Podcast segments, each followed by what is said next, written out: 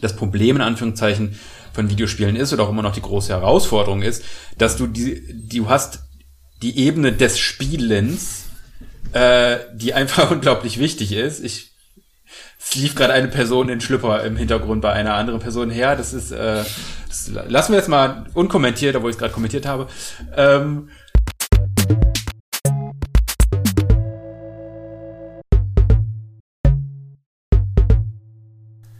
Herzlich willkommen, liebe Zuhörer und Zuhörerinnen, zu einer brandneuen Folge von Was auch immer, dem Gaming-Podcast, in dem es um was auch immer geht.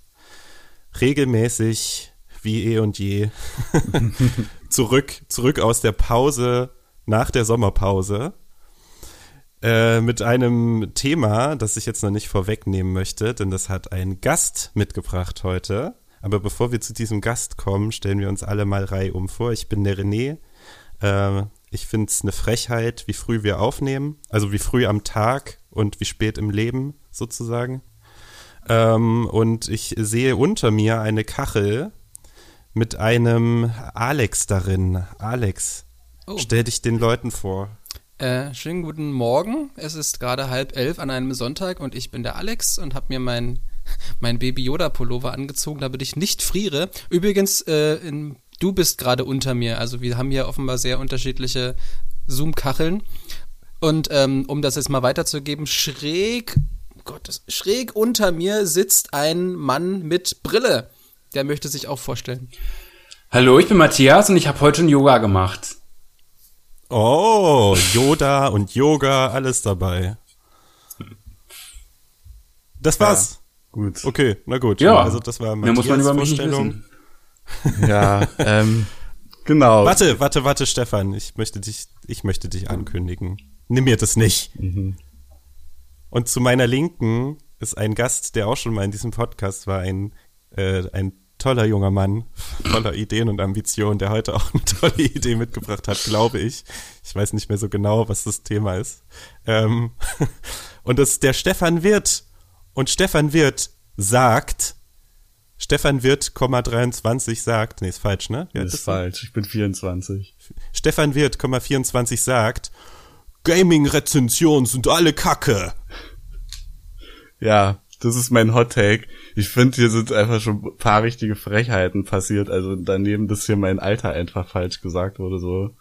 Ist man nach zweimal dabei sein noch ein Gast? Das ist die nächste Frage, die ich stelle. Und ja, wie Frage, um die es heute gehen soll, ist, äh, wie steht ihr eigentlich zum Thema Videospielkritik? Denn natürlich ist es ein sehr pointierter Take, den der René mir da an den Mund legt. Aber ja, Videospielkritik ist schon ein bisschen scheiße, auch gerade in Deutschland. Ähm, und es geht mir ein bisschen darum zu fragen, was man denn da besser machen kann oder was ist der Ist-Zustand oder ist dieser Ist-Zustand sozusagen ausreichend? Wie werden Videospiele in Deutschland wahrgenommen? Wie redet man darüber? Was ist äh, da so die Sprache und was sind denn da eigentlich die Möglichkeiten und Unzulänglichkeiten?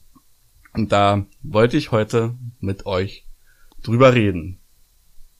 Mhm. Schön. Ja, schön. Danke, dass du dieses Thema mitgebracht hast. Und äh, du bist natürlich außerhalb dieses Podcasts ein geschätzter Freund. Mhm. Aber hier bist du immer noch nur zu Gast. Deal with it. Ja, ja. okay. Ähm, ich würde, ich würde eine erste Frage von den vielen, die du jetzt gestellt hast, mal aufgreifen und zurückspielen an die anderen. Äh, was macht denn Videospielkritik gerade im deutschsprachigen Raum eigentlich aus? Also wie ist die denn, bevor man jetzt sagt, die, ob die gut oder schlecht ist? Wie werden denn Spiele besprochen in Deutschland? Matthias? Hm, Gott, oh Gott, wie werden Spiele besprochen? Ganz unterschiedlich. Ich glaube, eine Sonder Besonderheit des deutschen Videospieljournalismus, wobei es das ja nicht wirklich ist, sondern der deutschen Videospielkritik, ist, dass sie andauernd fragt, wer sie eigentlich ist und was sie eigentlich ist, äh, verzweifelt nach einer Antwort sucht dabei aber vergisst, einfach zu sein um mal ein wenig philosophisch Oh. zu werden, geht es, glaube Ja. ich, gerade hier immer darum zu fragen, so was ist das denn jetzt und was ist schlecht und was ist gut und, und wo machen wir das und wie machen wir das und wer macht das und dabei ähm, passiert halt ganz oft, dass dann einfach ähm, das Tun ein wenig zurückbleibt, finde ich. Also im Grunde das, was wir jetzt auch machen, Mhm. schon eine Problem, ein Problem. Wir sind Teil des Problems. Nicht Problem. Ich weiß nicht, ob das ein Problem ist. Ich, ich finde das sowieso, das immer direkt zu hinterfragen, wie etwas ist, muss ja nicht gleichzeitig bedeuten, dass das, was man hinterfragt, ein Problem ist. Sondern es kann ja auch einfach nur eine Tatsache sein, ein Umstand sein, etwas sein, was existiert und man hinterfragt es. Aber es muss ja nicht gleichzeitig ein Problem sein. Also ob die deutsche Videospielkritik ein Problem ist, weiß ich nicht. Ähm, vielleicht sind die Plattformen teilweise ein Problem, auf denen sie stattfindet oder eben nicht stattfindet, vor allem da, wo sie nicht stattfindet. Das halte ich für das größere Problem als da, wo sie stattfindet. Aber ja, ich denke, also nicht, ich glaube, dass ein großes Kriterium tatsächlich ist, immer wieder zu hinterfragen, weil es hier halt eine sehr komplexe und verworrene ähm, äh, Tradition gibt, wie überhaupt über Videospiele gesprochen wird. Ähm, egal, egal ob jetzt als Kritik oder als gesellschaftlicher Diskurs oder was auch immer. Ich glaube, deswegen, also da her, äh, hervorgehend ist es sowieso ein sehr angestrengtes Verhältnis, deswegen auch von Videospielkritik, also zu sich selbst, so dieses sehr überanalytische ganz oft, finde ich. Okay. Ähm, für Leute, die uns jetzt vielleicht das allererste Mal hören, alle Anwesenden haben mindestens mal über Videospiele geschrieben und Videospielrezensionen geschrieben und zwei, namentlich Matthias und Alex, tun das auch noch. Äh, wobei bei Alex ist es jetzt nicht mehr so häufig, äh, ich kann es gar nicht genau einschätzen, wie häufig das vorkommt, aber es ist schon noch Teil deines Jobs. Ähm, wie, wie siehst du das denn? Also aus deiner Perspektive jetzt auch als Spieleredakteur, was macht denn deutsche, äh, deutschen Videospiel äh, Journalismus in Anführungsstrichen beziehungsweise deutsche Videospielkritik aus?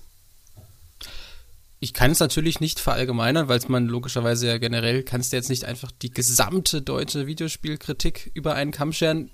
Zumal ich auch davon dazu sagen muss, dass ich da mehr oder weniger von mir selbst oder meinem eigenen Ansatz ausgehen muss, weil, also es kommt schon noch vor, dass ich relativ regelmäßig Rezensionen schreibe und dann bin ich nicht derjenige, der sich danach dann von drei anderen Magazinen, deutschsprachigen Magazinen auch noch deren Rezension durchliest, um mal zu vergleichen. Ich bin dann eher so, dass wenn überhaupt, dann habe ich so meine internationalen äh, Adressen, wo ich nochmal gucke, was, was die Leute dazu sagen haben. Deshalb kann ich jetzt nicht äh, vergleichend über, über andere deutsche Magazine groß reden. Was, was mir auffällt, ist, dass ähm, auch jetzt in, in diesem Gespräch, dass man irgendwie von so einer Einheitlichkeit ausgeht, denen eine Videospielrezension entsprechen müsste, wobei ich es halt irgendwie viel äh, praktischer und interessanter finde, dass, also was ja auch ähm, dafür spricht, wie, wie einfach vielfältig Spiele heutzutage sind, dass es natürlich auch für diese, für bestimmte Spiele, aber auch für be bestimmte Rezensionsformen einfach ganz diverse Zielgruppen gibt und vielfältige Zielgruppen und man dann auch eher einfach das ist ja wieder das, was ich jetzt bei, bei Giga mache. Wir sind ja, sagen wir mal, sehr zielgruppenorientiert und sehr zahlenorientiert, dass wir genau wissen, okay, wer liest uns eigentlich, was wollen die lesen? Und dass es dann weniger davon äh, darum geht, was halte ich jetzt ganz persönlich für die ultimative Form der Rezension, sondern einfach, welche Informationen wollen die Lesenden in dem Moment haben. Und das zum Beispiel, wenn ich jetzt, was wir jetzt einen Test nennen, schreibe, dann gehe ich da eher in Form, sage ich mal, einer Kaufberatung ran, so was steckt drin, wie was kostet das, äh, sind da Bugs drin, also diese diese Eckdaten, dass ich grob weiß, worauf ich mich halt mit diesem Kauf einlasse und ob das mein Geld wert ist. Und dann in anderen Formaten sei, sei es halt Podcasts, Kolumnen, Specials, Rückblicke, da kann man dann auf diese ich sag jetzt mal eher jetzt in Anführungsstrichen journalistische Art und Weise rangehen und halt auch in historischen Kontext mehr mehr ein ähm, ähm, auf, darauf mehr eingehen oder auf irgendwelche artistischen Sachen und, und solche solche Sachen. Aber das muss nicht aus meiner Sicht aus meiner Sicht nicht zwangsläufig in diese Testberichte rein. Aber ich finde, dass wenn wir über quasi Videospielrezensionen sprechen, dann wird das sehr häufig nur auf dieses Testformat ähm, reduziert und was darin alles enthalten sein muss. Ja, ich, ist- äh, äh, ich wollte, ich wollte natürlich nicht suggerieren, dass es, äh, dass es diese äh, Homogenität gibt, aber ähm, journalistisch ausgebufft, wie ich bin, stelle ich natürlich eine zugespitzte Frage, um euch zur Diskussion anzuregen. Äh, und äh, Stefan, du hast gerade, du hast gerade schon angesetzt, darauf zu reagieren, auf dieses, es wird alles in Tests gedacht. Hm. Also stell vielleicht erstmal die zugespitzte Frage. Vielleicht läuft ja das, was ich sagen wollte, sogar ein Stück weit darauf hinaus. Ja, die Oder zugespitzte Frage, wie ist denn, wie ist denn äh, Spielejournalismus in Deutschland, Stefan? Ah, okay. Ja, genau. Ich finde, Alex hat da schon einen sehr, sehr guten Punkt gemacht, was eigentlich so der, die Rezension als Test ist, nämlich ähm, eine Kaufberatung. Und Videospiele werden halt in dem Sinne als äh, Konsumerprodukt oder als Produkt, für das es irgendeinen Markt gibt und das sich rentieren muss und das natürlich irgendwie dann eben auch so nach Marktlogiken gedacht und analysiert wird. Also beispielsweise ist das ein fertiges Produkt, ist es ein Produkt, das für 70 Euro den Spielspaß bietet, den man sich für 70 Euro irgendwie vorstellt. Aber es wird halt nicht als ästhetisch mediales Produkt oder sogar als Kunstprodukt in solchen Sachen gedacht, sondern äh, ich finde Videospielkritik gerade so auf Special Interest Seiten und in Form eines Testes ist halt, wie du sagst, am ehesten eine Kaufberatung.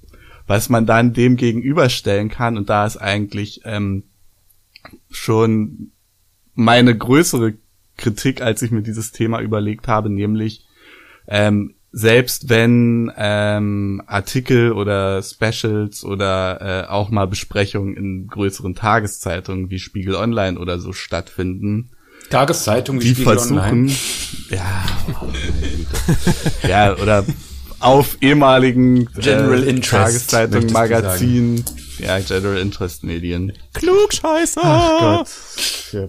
Selbst wenn da halt äh, mal Besprechungen in irgendeiner Art stattfinden, dass ich halt das Gefühl hatte, dass sie hauptsächlich deskriptiv sind. Also niemals irgendwie eine Analyse so in was den Gegenstand des Videospiels eigentlich ausmacht und wie der funktioniert, weiterdenkt als die pure Deskription.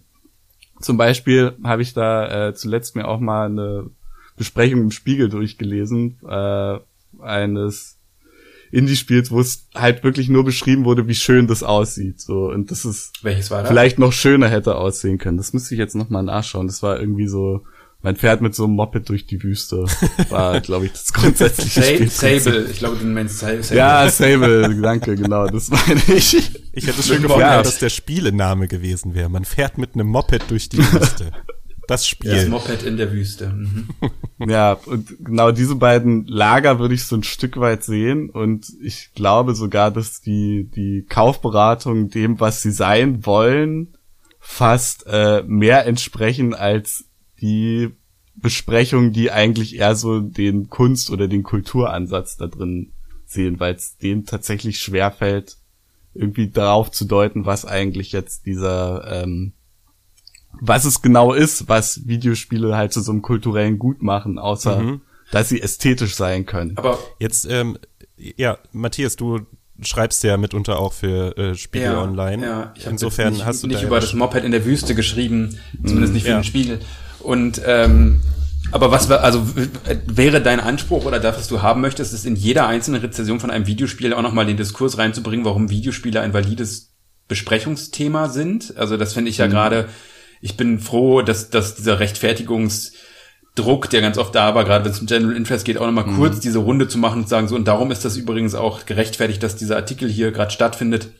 Was sind Nee, teilweise. das ist, das ist absoluter Quatsch. Ja. Aber ich finde, in dieser Art und Weise, wenn man das liest, entsteht bei mir häufig der Eindruck, dass, dass das an ein Publikum gerichtet ist, das irgendwie gar nicht so das Verständnis dafür hat, warum das eben da ist. Und auch wenn man es nicht explizit sagt, das doch sehr häufig durchkommt und sehr häufig bei mir der Eindruck entsteht, okay, dass dieser Artikel versucht jetzt, indem dass es einfach eine ästhetische Tatsachenbeschreibung ist, festzustellen, warum es sich jetzt lohnt, es zu besprechen oder das für ein ähm, Publikum zu beschreiben, das kein Verständnis dafür hat, wie Spiele funktionieren, was rein über das visuelle Wahrnehmen schöner Bilder hinausgeht.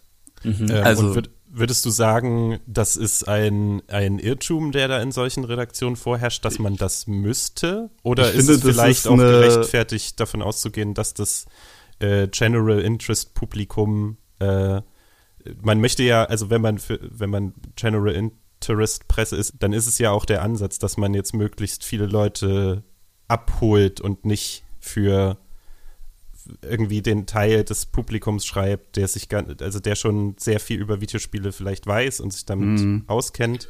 Ist es dann nicht vielleicht auch ein äh, legitimer Ansatz zu sagen, man beschreibt die so, dass es, dass, dass, dass der oder die Lesende äh, versteht, warum es sich lohnt, darüber zu sprechen? Ähm, das mag durchaus sein. Also ich möchte beiden Richtungen, die ich so, finde ich, für mich diagnostiziert habe, nicht die Legitimation absprechen. Also es macht durchaus Sinn, Videospiele in einem Rahmen zu analysieren, der das hauptsächlich als Konsumerprodukt denkt. Und es macht Sinn, das in einem Rahmen zu besprechen, der es als irgendwie ästhetische Erfahrung für Leute vorstellt, die vielleicht noch nicht so viel mhm. äh, Berührungspunkte damit hatten und da so das Image des Schmuddelgamers vielleicht auch so ein Stück weit wegzunehmen.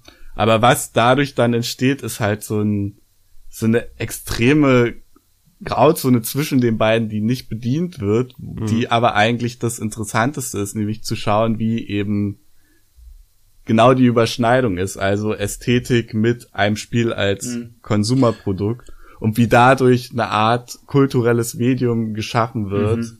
was ja irgendwie zutiefst in unserer Lebenswirklichkeit verankert ist und auch extrem viel über die Welt zu sagen hat, in der wir leben mit all den mhm. Themen und auch Spielmechaniken, die da stattfinden. Ich, also und das passiert nicht so richtig und das ist eine unglaubliche Unzulänglichkeit der Videospielkritik. Und da würde ich dir auch ich. teilweise zustimmen, indem dass ich äh, glaube, dass das äh, ähm, ähm, ganz oft so sehr stark davor zurückgeschaut wird, sage ich mal, gerade in solchen komplexeren Besprechungen, wo es dann wirklich mehr um die das Inhaltliche geht, das Ästhetische geht, vielleicht auch in gewisser Weise, äh, welche Diskurse werden da verhandelt, äh, welche Diskurse werden aufgegriffen, werden verändert, wie wird damit umgegangen, was für eine kulturelle Relevanz hat das und ähnliches ist, das ganz oft da. Ähm, da, da stimme ich dir zu, dass es ganz oft so merkwürdig hybride Texte sind. Ich glaube aber, das liegt auch ganz einfach an dem Medium, das selbst halt ein unfassbar hybrides Medium ist. Denn du kannst halt, ähm, du kannst ein Videospiel rein inhaltlich beschreiben. Du kannst genau erzählen, okay, das ist die Geschichte, die da erzählt wird. So, wenn du nur das machst, wenn du nur diese Ebene abgreifst, äh, geht mega mhm. viel verloren. Weil alle anderen mhm. Aspekte verloren gehen. Wenn du nur die Technik beschreibst, geht mega viel verloren. Wenn du nur das Gameplay beschreibst, geht mega viel verloren. Und das ist eben das, was das Problem in Anführungszeichen von Videospielen ist oder auch immer noch die große Herausforderung ist, dass du die, du hast die Ebene des Spielens, äh, die einfach unglaublich wichtig ist. Ich es lief gerade eine Person in Schlüpper im Hintergrund bei einer anderen Person her. Das ist, äh, das lassen wir jetzt mal unkommentiert, obwohl ich es gerade kommentiert habe. Ähm, das, also du hast immer diese, diese, diese, der, den Vorgang des Spielens und das, was du beim Spielen erlebst, ist einfach das, was das Videospiel ja ausmacht. Und das ist, das rein deskriptiv zu beschreiben, ist eigentlich so gut wie gar nicht möglich, finde ich. Also es ist total schwierig, äh, ähm, in einem Videospiel, äh, in, in einem Text, besonders einer, der Zeichen begrenzt ist, tatsächlich erklären und beschreiben zu können, was passiert denn während des Spielens. Was, was mhm. erlebe ich während des Spiels? Erst natürlich, weil es unglaublich subjektiv ist, man ja immer versucht, auf eine einigermaßen objektivierende äh, Ebene zu kommen. Und, und da habe ich, muss sagen, habe ich selbst auch lange den Fehler gemacht, gerade so am Anfang, vor Jahren, als ich anfing, über Videospiele zu schreiben, war ich auch immer noch so dieses, ah, das sind immer alles nur so, so äh, Kaufberatungen und da geht's immer nur darum, oh, ist die Grafik geil und wie ist die Technik. Aber das ist ein mega wichtiger Aspekt, weil in keinem anderen Medium hast du die äh, äh, hast du diesen Aspekt, dass wie die Technik ist und wie sie funktioniert, unglaublich dein Spielerlebnis ähm, beeinflusst. Also wenn ich ein Spiel mhm. habe, das richtig eine geile Geschichte erzählt, total die spannenden Gameplay-Mechaniken hat, aber ruckelt wie Arsch und anderen abstürzt, ist das ganze Spiel halt nichts wert. Und das ist, ähm, das ist dann das ist, kann man auch als Hybrid oder als, als Kaufberatungsaspekt sehen, aber nein, es ist unfassbar wichtig. Es ist so, als wärst du im Kino und plötzlich würde andauernd, würde still, würde das Bild äh, freezen. So, und äh, aber das als regelmäßiges Problem, weil das ein Problem des Mediums ist. Ein inhärentes ja. Problem des Mediums ist diese Technik mhm. oder ein Problem oder ein Aspekt auf jeden Fall.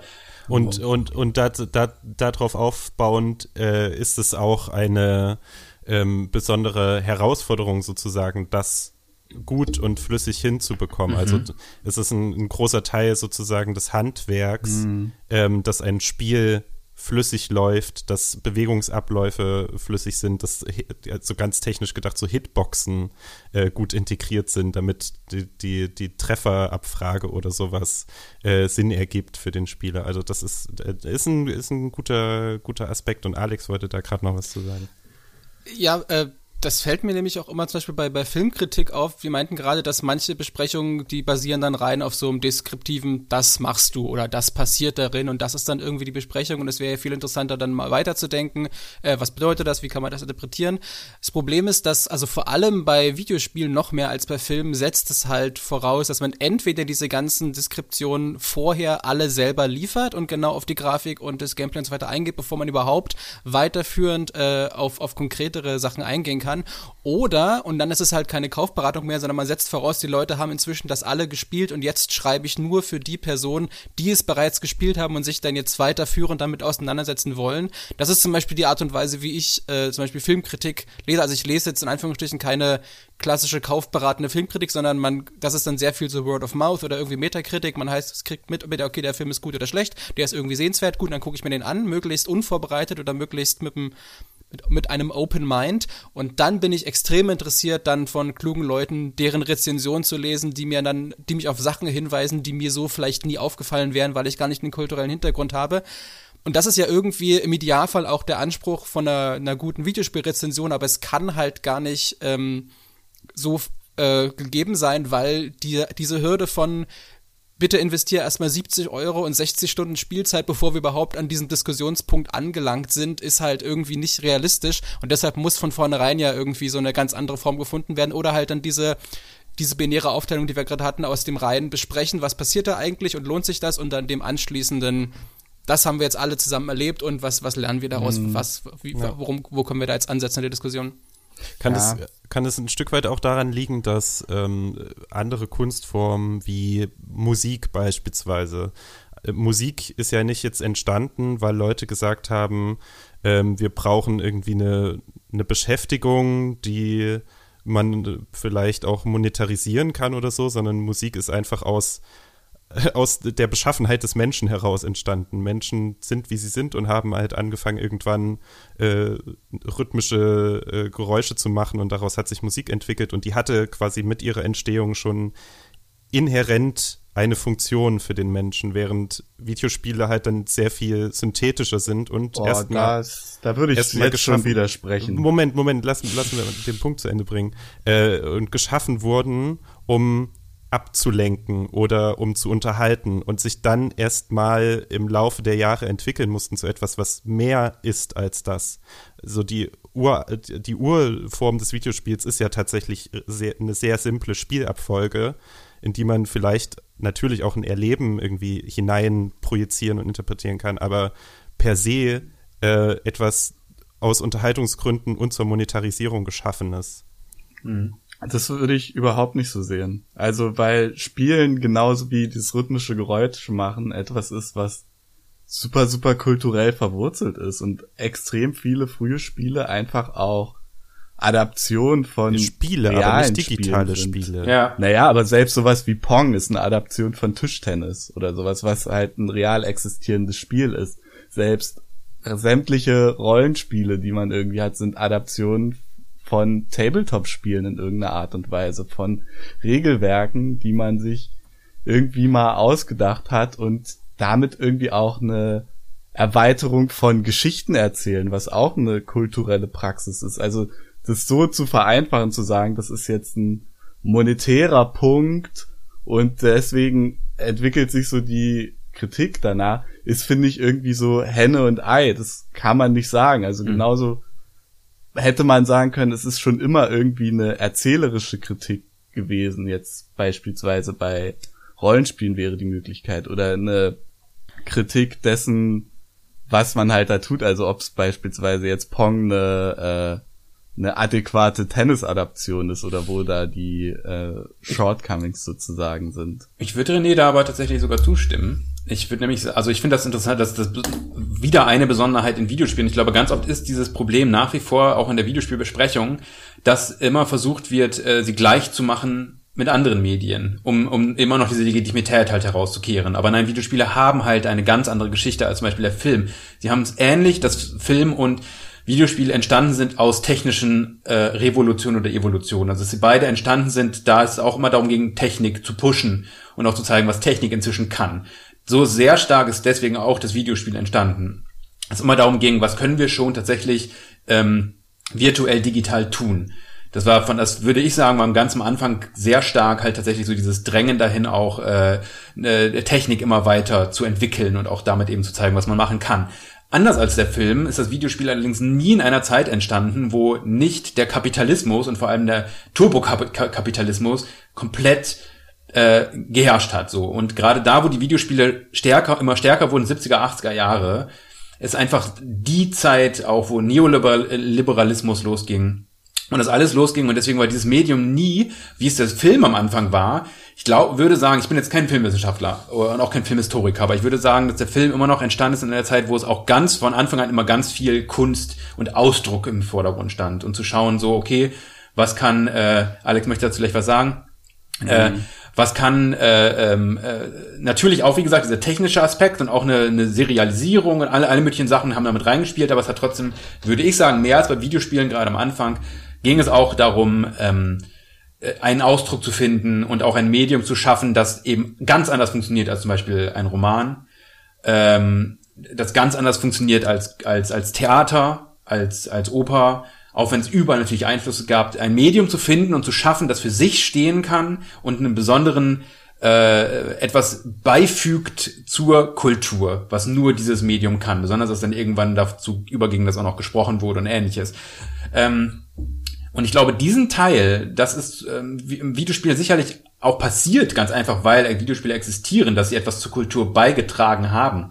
Aber ich würde sagen, dass ganz lange Zeit und ganz groß auch immer noch, muss man einfach sagen, außerhalb von der Indie-Szene, der Kommerz im Vordergrund steht. Und zu schauen, was ist ein möglichst äh, agreables Produkt, das, auf das sich alle einigen können, das allen Spaß macht, das zu, dass, dass alle auch irgendwie einen Zugang finden können äh, und das vor allem unterhält und in dem, weil es unterhält, auch Geld macht. So. Und ich glaube, das ist, äh, wie gesagt, ich möchte es nicht run nur runterbrechen auf das, aber ich glaube, das ist ein ganz wichtiger Aspekt, weswegen auch ganz lange halt, wie Videospiele besprochen waren, mehr darum ging, so, wie ist die Technik, funktioniert die Technik, macht das Spaß, lohnt es sich, das Geld dafür auszugeben. Das war halt ganz lange das, worum es ging. Was ja auch nicht. Vor allen Dingen der letzte Aspekt, ja. Ja, genau, lohnt es sich, das Geld dafür auszugeben. Und dazu gehört natürlich auch, weil es technisch aufwendige Produkte oftmals waren, die und auch immer noch sind, die sehr viel mehr Geld kosten als zum Beispiel irgendwie ein Taschenbuch oder ein Filmticket. Und ähm, mhm. Das finde ich auch erstmal gar nicht so schlimm in dem Sinne. Wie gesagt, ich, ob es jetzt ein riesiges Problem ist. Ich glaube, äh, das Problem war dann eher, dass die Differenzierung des Ganzen länger gedauert hat und auch immer noch andauert und auch darauf zurückzuführen ist, weil halt von Anfang an das Videospiel so ein sehr, sehr kommerzielles Produkt war, auch mehr als äh, zum Beispiel, klar, in jedem neuen Medium, das wissen wir, gibt es immer Kulturpessimisten, die sagen, das ist jetzt der Untergang des Abendlandes und ähnlichen Bullshit. Aber es war beim Videospiel auch deswegen besonders stark, weil halt nie gesehen wurde, okay, was ist denn hier der künstlerische Ausdruck, bitte? Wie trägt denn das etwas zu unserer Kultur bei? Weil es halt immer als Kommerz vermarktet wurde. Mhm. Und ich glaube, das ist so ein Zusammenspiel, das sich bis heute durchzieht und was auch noch lange Zeit ähm, sein wird und was auch mit Deutschland nochmal eine besondere Traditionslinie dann mit Killerspielen, dem ganzen Spaß, was wir da mit anfangen dann, ne? Kennen wir ja alle zu Genüge, aber ich glaube, das ist nicht zu unterschätzen, tatsächlich, in dem, wie wir Videospiele auch heute immer noch besprechen.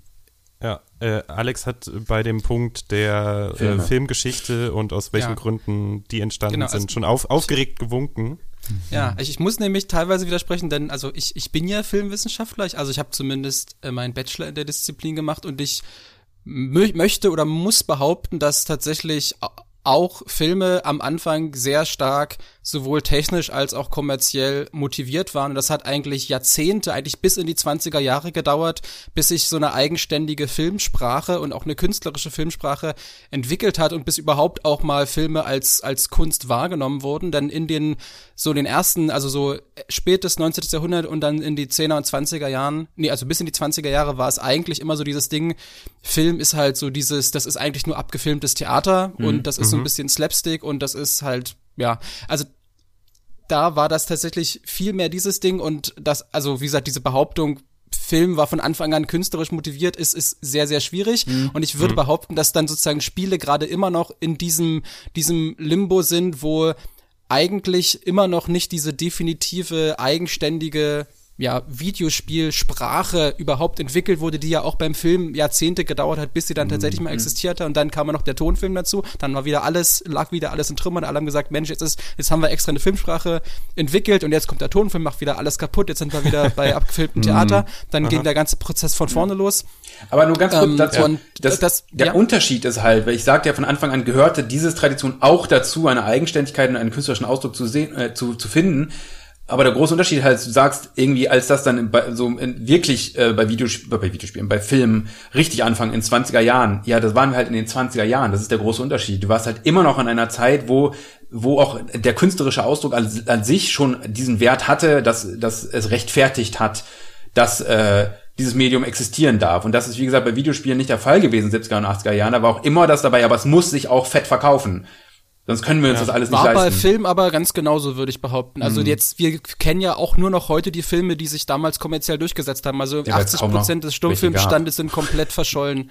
Ähm, also da, okay. das war auch, ob ein Film damals äh, produziert wurde oder nicht, das war immer schon kommerziell motiviert gewesen oder ja. musste irgendwie begründet werden. Mhm. Und Stefan, also, ja. Ähm, sind, sind Videospiele trotz ihres hohen Alters also immer noch zu jung, als dass sie äh, angemessen besprochen werden können? Das ist eine sehr spannende Frage, weil ähm, in meiner Wahrnehmung, um da auch die Parallele zum Film zu ziehen, ähm, war so ein sehr, sehr großer Punkt, äh, wie Film äh, sich als künstlerisches Medium auch durchgesetzt hat. Ähm, für mich so der, oder in meiner Wahrnehmung der Autorenfilm oder so verschiedene Strömungen des Autorenfilms in äh, in Europa. Und man kann dieses Prinzip Autorenfilm super, super kritisieren. Aber was da eben sehr spannend war, das kam teilweise in Frankreich auch von Leuten, die eigentlich aus der Filmkritik kamen und sich erstmal analytisch damit auseinandergesetzt haben, um dann zu sagen,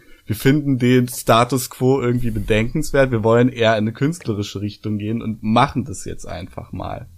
Und ja, das waren äh, relativ spät, das war nach dem Zweiten Weltkrieg, so 50er, 60er Jahre, dass das passiert ist. In Italien ist das alles schon ein bisschen früher geschehen.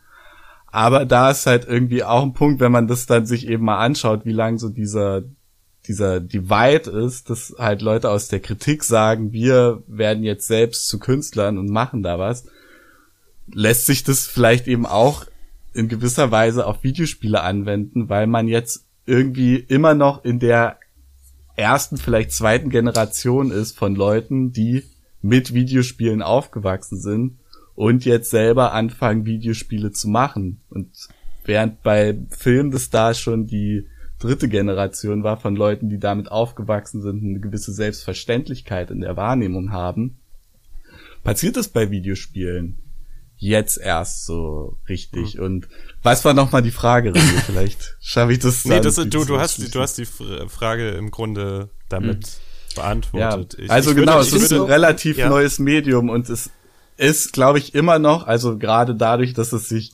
technisch ja auch währenddessen immer noch mal revolutioniert hat. Also wie alt sind Videospiele, die in 3D-Umgebungen äh, sich erzählen können? So, so alt das, wie du. Ja, wahrscheinlich genauso alt wie ich. Ja, ziemlich. Das heißt, ich bin so die erste Generation, die das mal so komplett erlebt hat, so von mhm. irgendwie hässlichen Pixelmodellen bis jetzt irgendwie fotorealistischen Grafiken. Und natürlich dauert es eine Weile, bis sich da eine Sprache ausbildet. Und die Sprache, die wir haben, die, die legt ja auch fest, wie wir uns darüber austauschen ja. können und wie wir das wahrnehmen und können. Da um noch nochmal, mein, mein Film ist nicht äh, gleich Videospiel und auch nicht der gleiche Kommerz, weil wer hat denn vor allem Filme rezipiert? Wer hat über Filme geschrieben? Auch gerade am Anfang. Das waren sicherlich nicht Videospiel, heutige Videospieljournalisten, die dann gesagt haben, okay, hier, dieses Spiel funktioniert nicht, funktioniert ja. Das waren Leute wie Walter Benjamin oder so, die sich tatsächlich philosophisch mit diesem Medium auseinandergesetzt haben. Und das war eine komplett andere Ebene von äh, Diskurs darüber. Ich möchte jetzt nicht sagen, dass alle Leute Walter Benjamin dann gelesen haben, aber wie gesagt, wer hat das Medium Film rezipiert? Wer hat sich damit auseinandergesetzt? Versus, wer hat das in den 70ern und 80ern gemacht? Und auch noch in den 90ern und auch noch in den 2000ern. Da sind wir dann halt wieder bei dem, das waren halt Kaufberatung dann. Es ist ein ganz anderer Diskurs darum gewesen, eine ganz andere Art, dieses Medium aufzufassen, zu framen, wenn man so möchte, und äh, sich damit auseinanderzusetzen, eben weil es äh, auf einer ganz anderen Ebene war, weil das Videospiel viel mehr in diesem Kommerz drin war, viel, viel mehr darin äh, gefangen war, in Anführungszeichen, dass, ähm, äh, und ich möchte damit jetzt nicht sagen, dass es diese Auseinandersetzung nicht gegeben hat, aber die Leute, die Texte über Videospiele rezipiert haben, waren Leute, die wissen wollten, lohnt es sich für mich, diese Konsole zu kaufen? Um sie mir dann unter den Fernseher zu stellen. In einer Zeit, wo es auch wirklich noch Konsolen waren, mehr oder weniger, die, die man sich da holen musste, weil sie so schwer waren.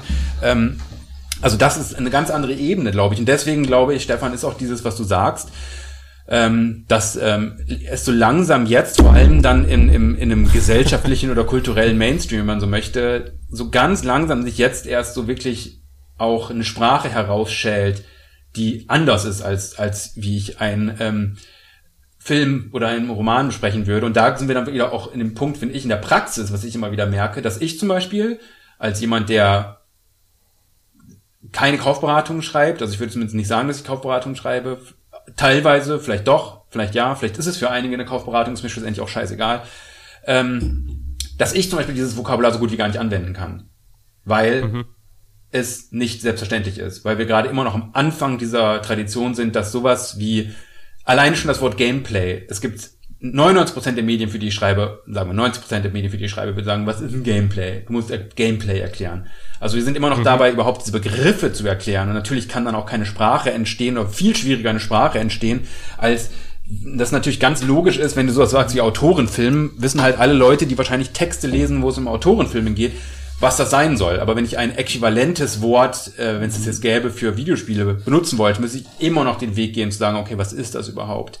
Und damit gehe ich auch automatisch immer noch den Weg, wie du ja so ein bisschen auch gesagt hast, überhaupt erstmal noch mal dem Publikum zu jetzt sagen, so darum müsste, darum ist dieser Text hier gerade überhaupt hm. relevant für euch ja. oder darum sollte es diesen Text überhaupt geben. Ich darf diesen Text schreiben, weil hier sind die Begriffe, die ich dafür benutze und ne, das da sehe ich, da ja. sehe ich, wie gesagt, den, den Also wenn, den wenn, wenn der Anspruch sozusagen wäre, wenn man jetzt davon ausgeht, die, die These, die äh, Stefan am Anfang in den Raum gestellt hat, die ist tragbar und äh, Videospielkritik als Kaufberatung ähm, oder, oder so in Testform ähm, dominiert in Deutschland, während es wünschenswert wäre, dass man sozusagen das, das Gefühlte, das Erlebte irgendwie in den Vordergrund rückt und als Grundvoraussetzung nimmt, wir wissen, worüber hier, wir hier reden und wir wissen, warum es legitim ist, darüber zu reden und müssen das nicht jedes Mal aufs Neue aufräumen.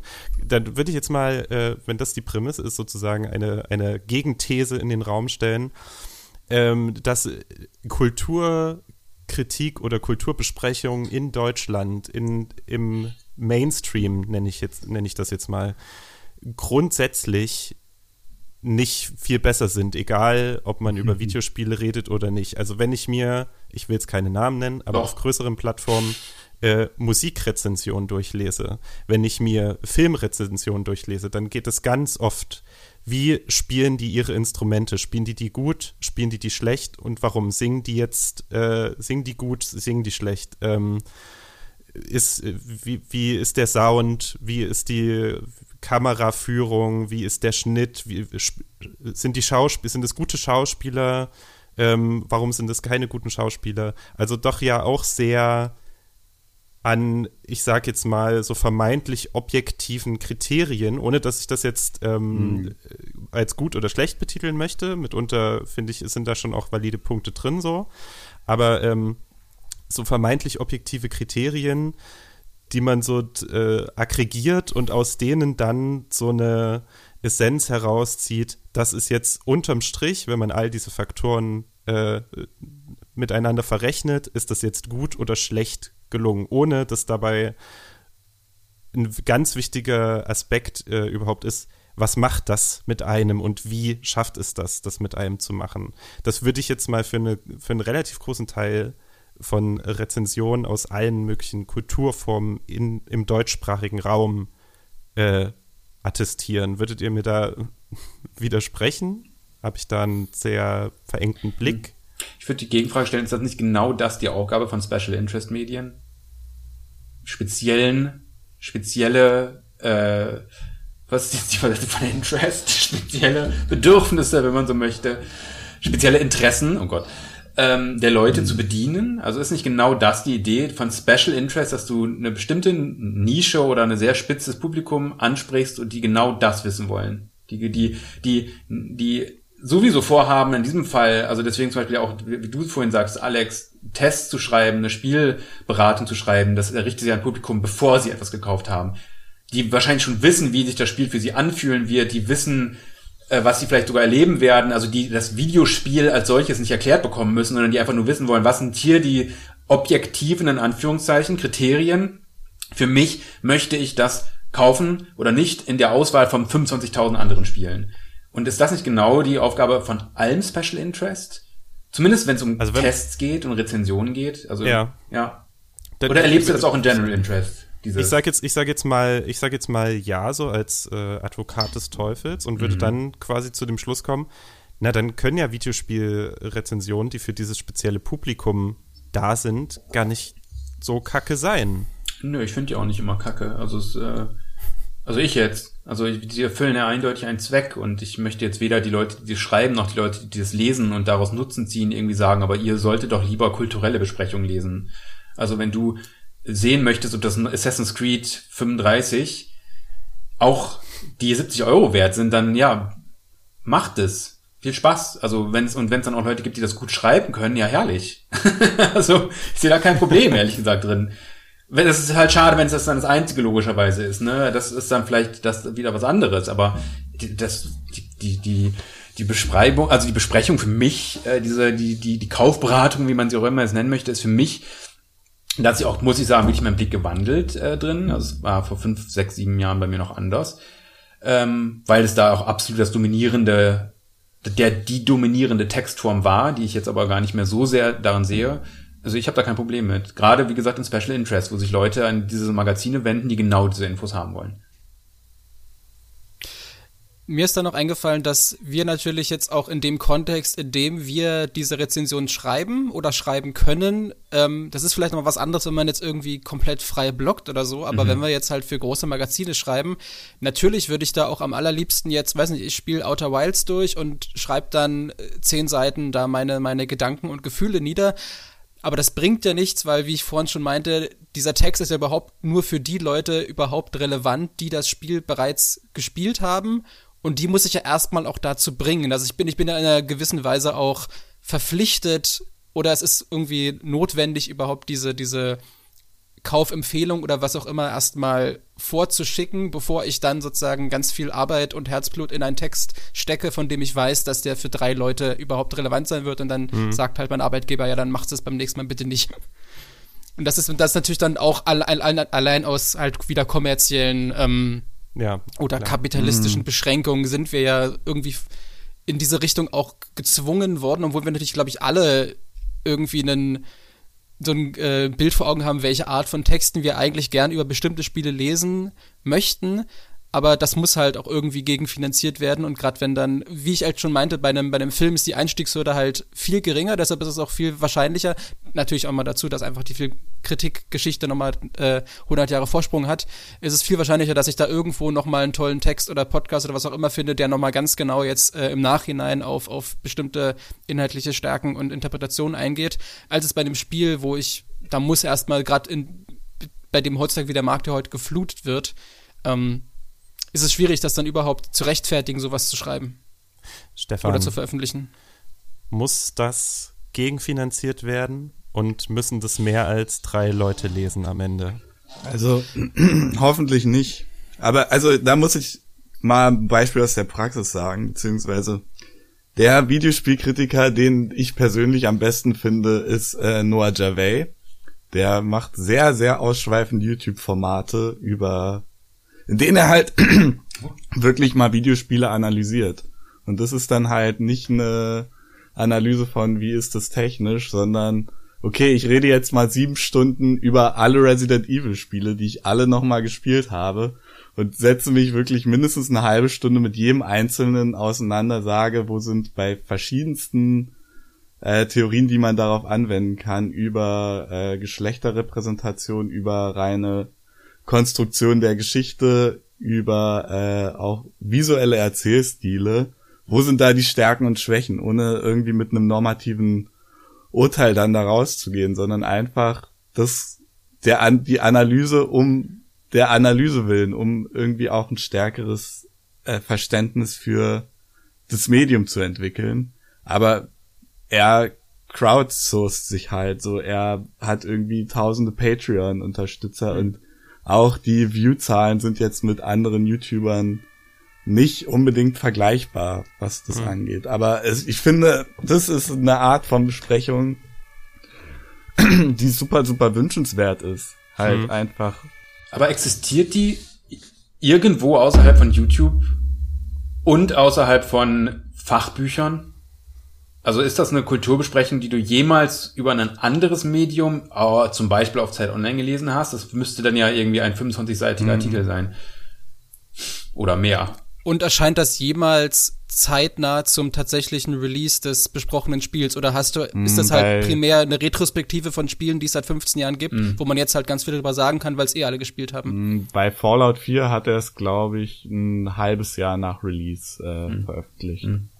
Hat, ist man da nicht, ist man da nicht irgendwie an diesem Punkt, wo es ganz grundlegend um Aufmerksamkeitsökonomie geht, wo mm. man sagen muss, ein, äh, ein deutsches Medium kann sich das, wenn es, wie Alex das ausgeführt hat, ja auch eine Finanzierung dafür braucht, also eine entsprechende, äh, eine, eine entsprechende Nachfrage danach, kann sich das einfach nicht leisten oder kriegt es nicht so gut hin, das so anzuwerben oder, oder an, ans Publikum zu bringen, dass es äh, über, über dieses äh, testartige Format hinausgeht oder vielleicht ganz andere Aspekte bespricht, aber trotzdem äh, genügend äh, Aufmerksamkeit und Interesse auf sich zieht, vor allen Dingen in Konkurrenz zu allem anderen, was es dann auch international gibt. Also mhm. ich denke jetzt an mhm. Polygon, äh, Kotaku, die schreiben ja jetzt auch nicht so klassische Testberichte. Mhm. Nicht, ja. nicht nur zumindest. Und die schaffen es aber oft sehr gut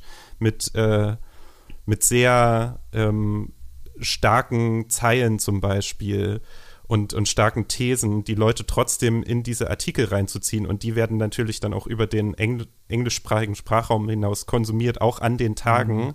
an denen Embargos zum Beispiel für mhm. Besprechungen mhm. fallen. Und da ist es natürlich klar, dass jetzt in, in Deutschland niemand versucht, den, den deutschsprachigen Kotaku-Artikel zu machen. Doch, das versuchen äh, sehr viele. Ja. Okay, okay, vielleicht kriege ich das nicht mit, so, aber aber ich habe, aber selbst wenn das versucht wird, das ist natürlich, äh, das ist ein ein verlorener Kampf in dem Moment, wo Kotaku den Kotaku-Artikel veröffentlicht. Ja, aber das Ding ist, ist ja irgendwo verständlich, dass man sich auf andere Aspekte konzentriert ja. in der Besprechung. Ich glaube, wir haben, wir, haben wir, wir unterlaufen auch gerne, glaube ich, einer zweifachen Romantisierung äh, von einerseits US-amerikanischen und englischsprachigen Medien, wo natürlich auch immer noch die vorherrschen, die Punkt zum Ende des Embargos einen Test haben, wo am Ende eine Wertung drin steht. Auf jeden Fall. Okay. Auf jeden Fall. Mhm. Also das sind immer noch die, wenn es jetzt wirklich, wenn wir um Besprechung von Spielen reden, ne? Und dann hast du halt auch, ähm, äh, hast du sowas wie Kotaku oder, oder, oder Polygon oder so, aber gerade Kotaku ist auch ein total äh, ähm, reduziert auf einen, oftmals auf einen einzigen Aspekt. Gerade wenn du sagst, eine gute Zeile ist das dann, das ist dann sicherlich nicht hier, lest diesen 25-seitigen Artikel, in dem wir äh, analysieren, sondern das ist eine sehr reduktionistische, sage ich mal, mhm. auf einen Aspekt äh, polemis polemisierte oftmals auch, was jetzt auch wieder keine Kritik sein soll, also keine wertende Kritik sein soll. Ähm, ja. So, äh, ähm, also ne, deswegen funktionieren die ja auch so gut. Das ist jetzt nicht irgendwie, weil das dann so eine total schön geistige Kritik ist. Oftmals sind das sehr, sehr flache Artikel, muss ich wirklich mal sagen. Jetzt Polygon nicht unbedingt, aber Kotaku. Äh, sehr flache Artikel, die halt deswegen funktionieren, weil man halt sofort dabei ist, wenn man denkt so, öh, was ist das denn für eine Headline? Lese ich jetzt mal. Ich sage jetzt nicht, dass es Clickbait ist, weil es ist kein Clickbait, weil die fast immer auch das mhm. tatsächlich erfüllen, was sie im Titel versprechen. Ähm, einerseits das, also ich glaube, dieses, wenn man mal sagt, oh, und im englischsprachigen Bereich, dann kommen halt immer wieder irgendwie so Polygon und so ein paar andere, aber wie gesagt, mhm. die, die da gerade zum Start von neuen Spielen äh, vorne sind, äh, sind die, die am Ende dann doch wieder die Wertungen zeigen, weil das erstmal die Leute sind, wo, das, wo so die Leute sich drauf stürzen. Und zweitens, ähm, nochmal, um dann auch den Vergleich zu haben, Romantisierung und so weiter, äh, Zunächst einmal würde ich sagen, ist Journalismus und wie gesagt, Videospielkritik jetzt Journalismus ist oder eher was ja, Kritik halt ist und, und äh, wenn du als Redakteur oder Redakteurin arbeitest, dann ist es halt Redaktionsarbeit, auch einfach mal ein Handwerk ist und in dem Fall vor allem halt eine Arbeit ist. Also es ist kein so ein schön geistiges, so, oh, ich überlege ich mir mal, welches, meine Retroperspektive zu Resident Evil, die also absolut ihren Wert hat, aber die nur deswegen funktioniert, weil er halt einen Patreon hat und der sich tatsächlich auch nur darum kümmern kann ja. für Monate.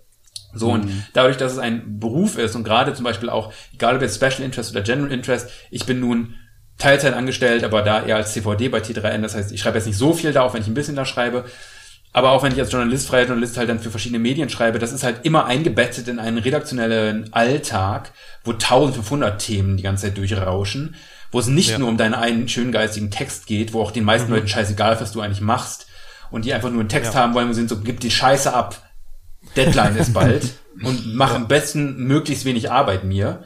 Ähm, ne, dass das halt auch immer ein, also eingebettet ist in, in Arbeit. Es ist Arbeit. Es ist, die Leute wollen damit auch ihr Geld verdienen und müssen damit ihr Geld verdienen. Damit will ich jetzt nicht sagen, dass sowas wie eine Retrospektive zu Resident Evil sich nicht klicken würde. Das weiß ich gar nicht mal. Keine Ahnung. Vielleicht würde sie total gut klicken. Jetzt sicherlich keine 25-seitige, die dann genauso aufgebaut ist, aber äh, und das mache ich, ich als ein Beispiel, und das machen auch andere durchaus mal wieder, so eine Art Meta-Artikel, wo man ein bisschen zurückblickt.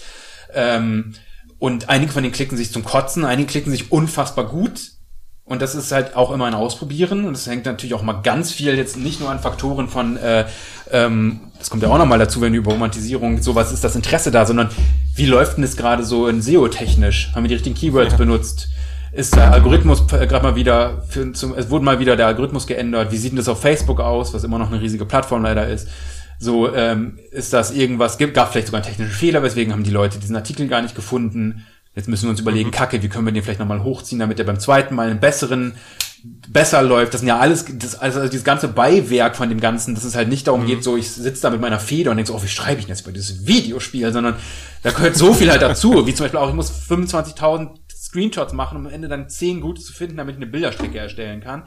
Und Ja. da muss auch noch ein geiles Teaserbild dabei sein. Das sind alles Sachen, um die du dich auch kümmern musst.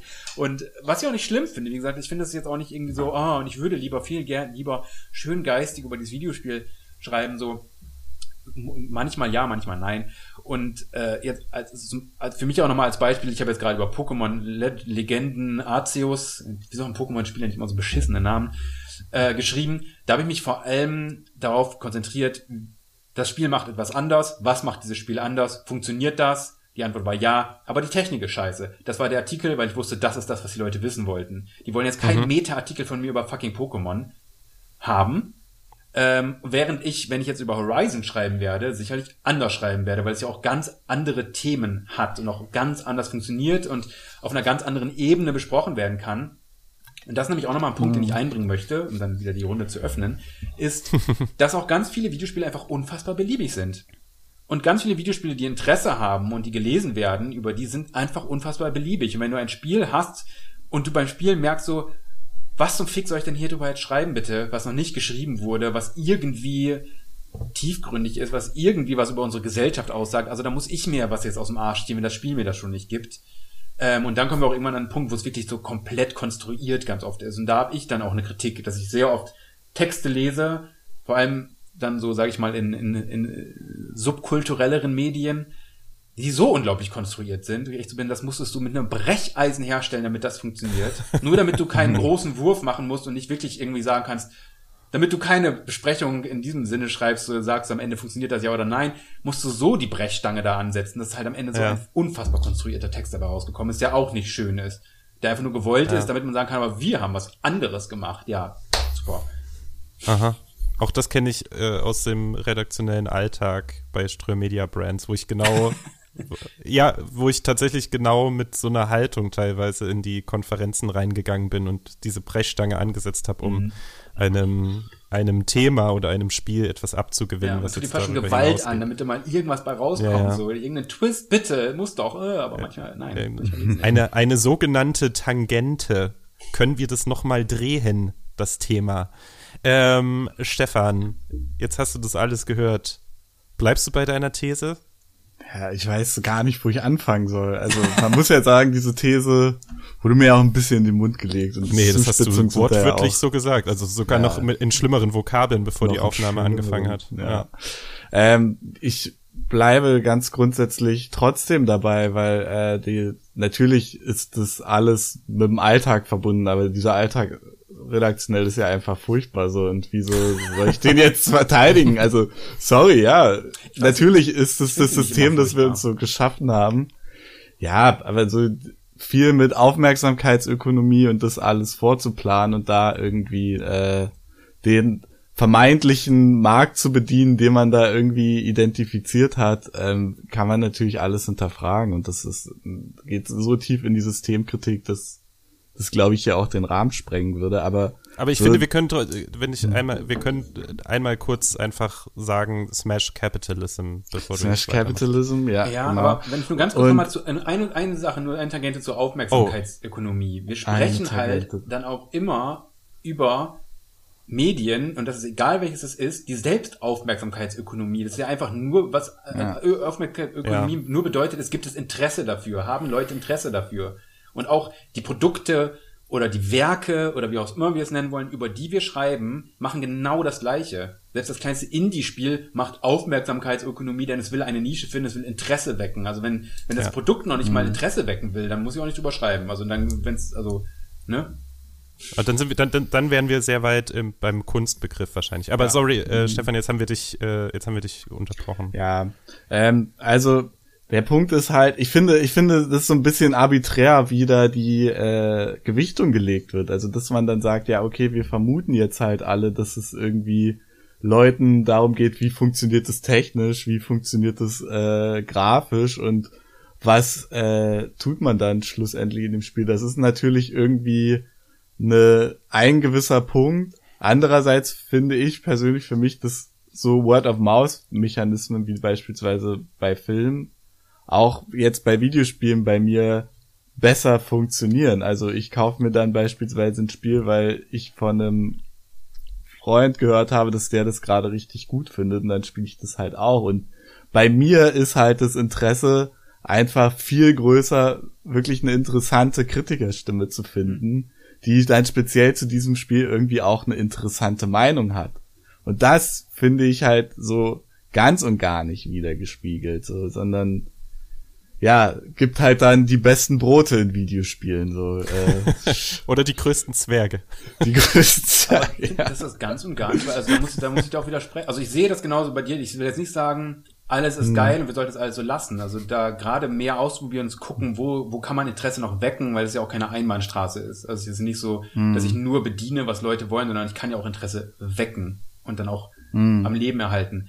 Aber du siehst gar keine Texte, wo tatsächlich Autorinnen, Autorinnen stimmen und vorkommen, tatsächlich Kritiker, Kritikerinnen äh, einen Standpunkt einnehmen und den auch tatsächlich versuchen darzulegen, weil das sehe ich durchaus. Ja, das ist natürlich sehr polemisch auch äh, ausgedrückt jetzt gerade. Natürlich gibt's das durchaus, aber halt niemals in dem Rahmen, den ich mir vorstellen würde. Und vielleicht fehlt mir da auch an manchen Stellen wirklich so eine Art und Weise von Sprache, wie ich sie wünschenswert fände, wo irgendwie auch mal ein anderer Blick, ein alternativer Blick auf Videospiele als jetzt teilweise nur als Spiel oder nur als Ästhetik drauf angewendet wird. Also wenn es irgendwie zum Beispiel eine Retrospektive über Aiko geschrieben wird, wo dann genau das, was hier jetzt schon mal gesagt wurde, dann eben drin stand, ja, äh, es ist natürlich Kunst, weil es schön aussieht, so finde ich, geht irgendwie in gewisser Weise an dem vorbei,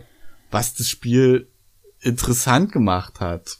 Und ich finde, da ist so viel, ich finde, die, die General Interest Medien finden nicht das richtige Vokabular und die Special Interest Medien finden häufig nicht die richtigen Themen. So, und da ist bei mir relativ viel Frustration persönliche äh, Frustration. In dem Sinne, Thema. dass, wenn es jetzt äh, um das Beispiel Ico geht, äh, mhm. würdest du sagen, es wird einfach viel liegen gelassen sozusagen. Also man könnte genau. viel über dieses Spiel sagen, was noch nicht mhm. gesagt wurde, zumindest ja. in, einem, in einem größeren Rahmen. Genau, was dann in der Retrospektive gesagt wurde, das ist ein Spiel, das schön ist. Leute, die keine Ahnung von Spielen haben, das gibt es, da ist auch was vorhanden. So, das ist halt das, wo dieser Text halt mich einfach so rauslässt.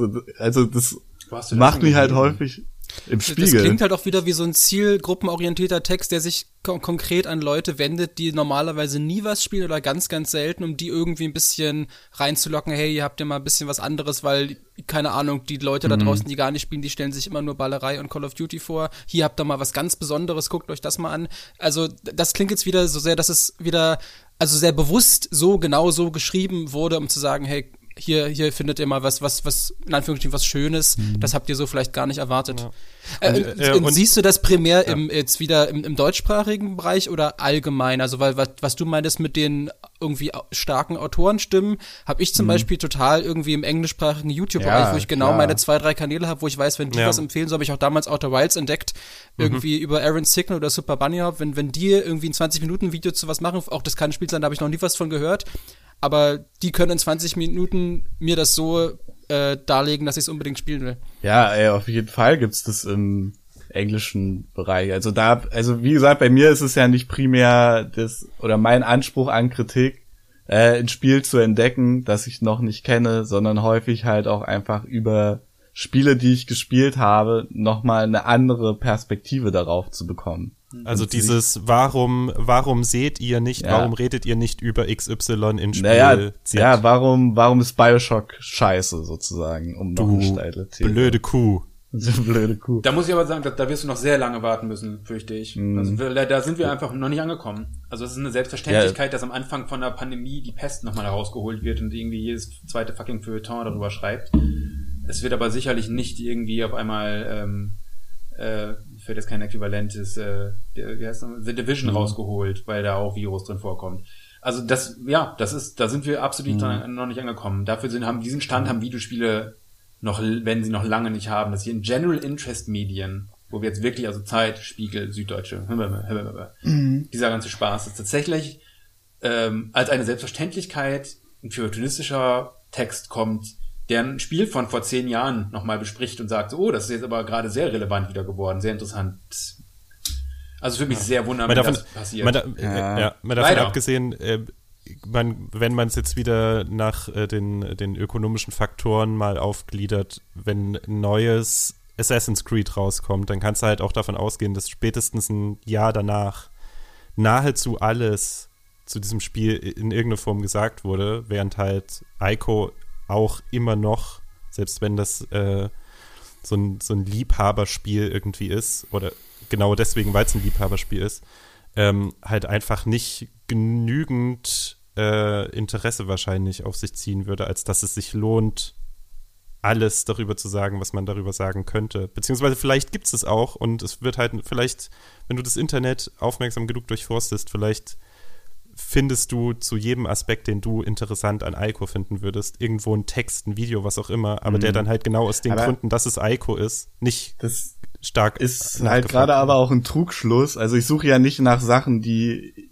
ich gerne besprochen hätte, sondern ich suche jemanden, der Ico dir was bespricht zeigt, was du noch und nicht dann weißt. sagt, das ist interessant an diesem Ja. Spiel, guckt euch das mal an. So, aber was passiert ist halt, ey, Ico ist ein Spiel, Leute, wusstet ihr das schon? So, also das, das in vielen solcher Texten einfach nichts von Substanz gesagt wird, was man nicht mit einem sehr, sehr flüchtigen Blick auf die Sache an sich schon feststellen kann. Mhm. Und das grenzt für mich dann irgendwie in gewisser Weise auch an Arbeitsverweigerung. Weil das Oh. Ico existiert, hätte ich an diesem, hätte ich vorher schon gewusst. ja, du. Ja, du wusstest das, weil du Teil dieser Bubble bist, aber es gibt, glaube ich, einen ganz großen, ganz großen Anteil so der Bevölkerung, die wissen halt nicht, dass es Ico gibt, weil das keine Leute sind, die irgendwie täglich Gaming News lesen und die kriegen halt, wenn überhaupt, nur mit, dass es Call of Duty und Assassin's Creed gibt, weil es da große Reklamen irgendwie in der Stadt, an der Straßenbahn und wo auch immer gibt. Und die haben von Ico noch nie was gehört und die brauchen halt so einen Text, sonst, also also das ist halt, also ich, ich, äh, stimme dir insofern zu, dass ich natürlich auch viel lieber das lesen wollen würde, was du gerade beschrieben hast. Aber ich will sozusagen jetzt diesen Texten, die aus unserer Sicht, weil wir halt total äh, in dieser Bubble integriert sind und irgendwie über alles Bescheid wissen, fühlt er sich für uns total überflüssig an, aber das ist es halt nicht, äh, weil es eine Zielgruppe gibt, die genau das braucht Und ich das, oder Gegen- lesen will. das Gegenteil davon, weil ich zum Beispiel es auch für mich eine Art von Texte gibt, die so unglaublich selbstreferenziell und selbstgefällig und äh, verklausuliert Sicherlich auch, ja, sind. Nee, nee, die sind für mich fast immer Opern- und Theaterbesprechungen.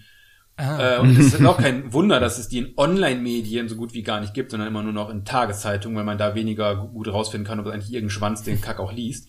ähm, äh, ist, ist wirklich so. Das ist das genaue Gegenteil, wo ich das noch eigentlich noch schlimmer finde. Texte, die ähm, so selbstreferenziell sind und hier und dann auch das, das erinnert mich daran, dass ich vor zehn, dann in, als ich das in Würzburg gesehen habe und dann denkst du, ja, ich habe es in Würzburg nicht gesehen. Tut mir leid, Uwe.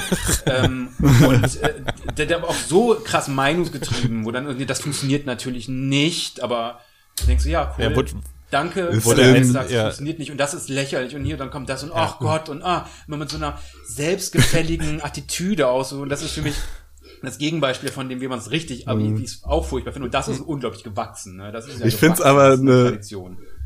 Eine extrem lustige Parallele. So ist äh, das in Würzburg sehen dann die Parallele bei den Videospielen. Ich hab's auf der PS4 oder auf dem PC gespielt. Ja, oder, Oder, naja, das ist ja eine andere oder auf der. Gamescom. Nee, das ist eine auf andere der Inszenierung. Gamescom. Wenn ich sage, ich habe so in Würzburg Ja. 2012 gesehen, dann wird natürlich die Inszenierung, da muss man wissen, das war dieser Regisseur, und der, der das gemacht hat. Ne? Das ist eher so, als ob du halt in einem Spiel droppen würdest, halt plötzlich in einem Assassin's Creed Test, ja, ich weiß noch, als ich in Ico habe ich diese einen dann auch erlebt und das war dann so ähnlich. Das kannst du halt, das ist, das ist so selbstreferenziell und es ist so, auch so, als ob du so der Nabel der Welt wärst jetzt oder diese, also das ist, das gefällt mir auch ehrlich gesagt überhaupt nicht. Also so komplett verschlossene Texte, die, die so voraussetzungsvoll sind dass, du, dass sie 95% der Leute einfach abschrecken oder gar nicht erst reinlassen. Das finde ich halt auch nicht Ja. schön. Also ich mag's.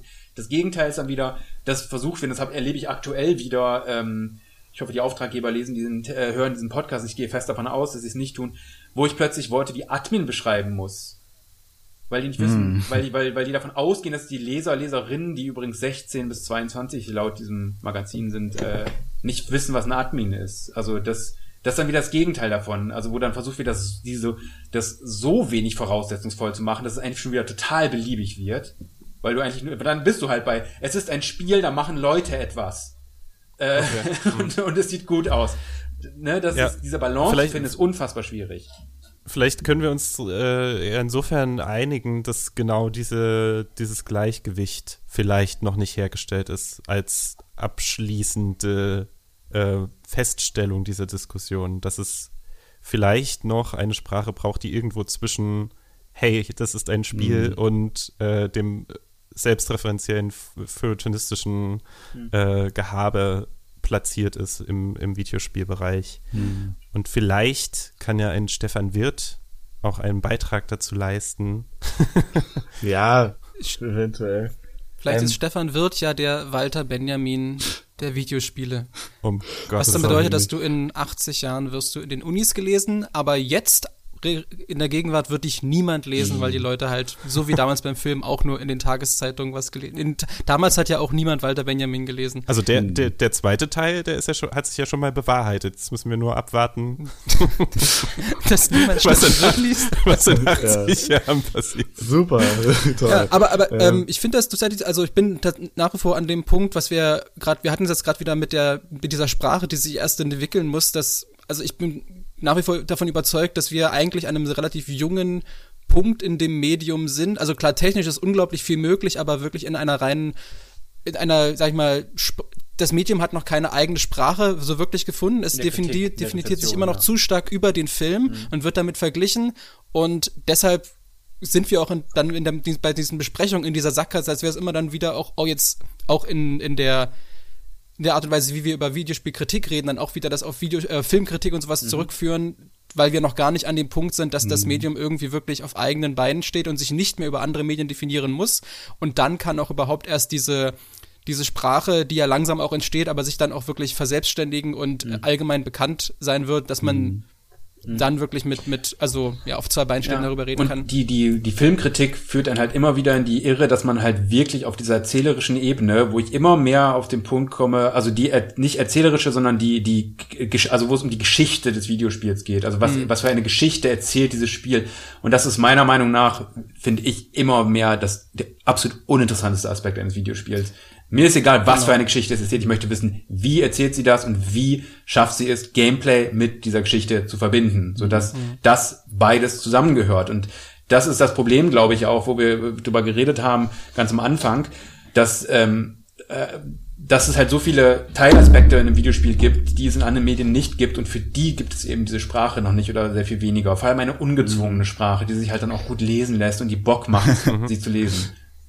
Ich hatte gerade den Gedanken, der das auch so ein bisschen illustriert, was du meinst. Es gibt tatsächlich so ein Konzept, wo ich finde, man aus so ein paar Sachen, die wir hier besprochen haben, so symptomatisch ganz gut dran sieht. Und das ist das Wort ludonarrative Dissonanz, Ach, was halt gar nicht dem, was du da sagst, dass es eine einfache Sprache soll gerecht wird. Weil es bedeutet im Prinzip, dir erzählt ein Spiel auf der einen Seite eine Geschichte, Ja.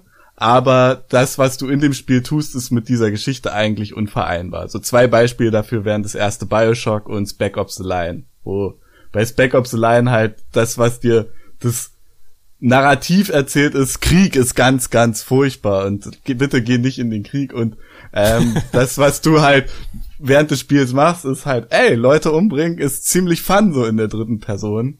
So, das sind halt, äh, da gibt's so einen ganz, ganz grundsätzlichen, grundsätzliche Dissonanz im Spiel. Ähm, und ich finde, wenn man dann Spec Ops The Line sozusagen sagt, es gibt auf der einen Seite so Artikel, die die narrativen Themen besprechen und dann auf der anderen die das Technische und das Gameplay besprechen. Natürlich wird dieses Spiel dann nie für das kritisiert, was es nicht gut macht, nämlich dass es so in dieser Art und Weise nicht zusammenfindet. Und so wie manche Spiele in sich nicht zusammenfinden, hat auch der Videospieljournalismus meiner Meinung nach noch nicht zusammengefunden. Und ich würde das gerne als abschließende Worte so stehen lassen, auch wenn ich euch allen ansehe, dass ihr noch sehr viel dazu zu sagen hättet. Aber vielleicht machen wir ja noch ein Follow-up dazu.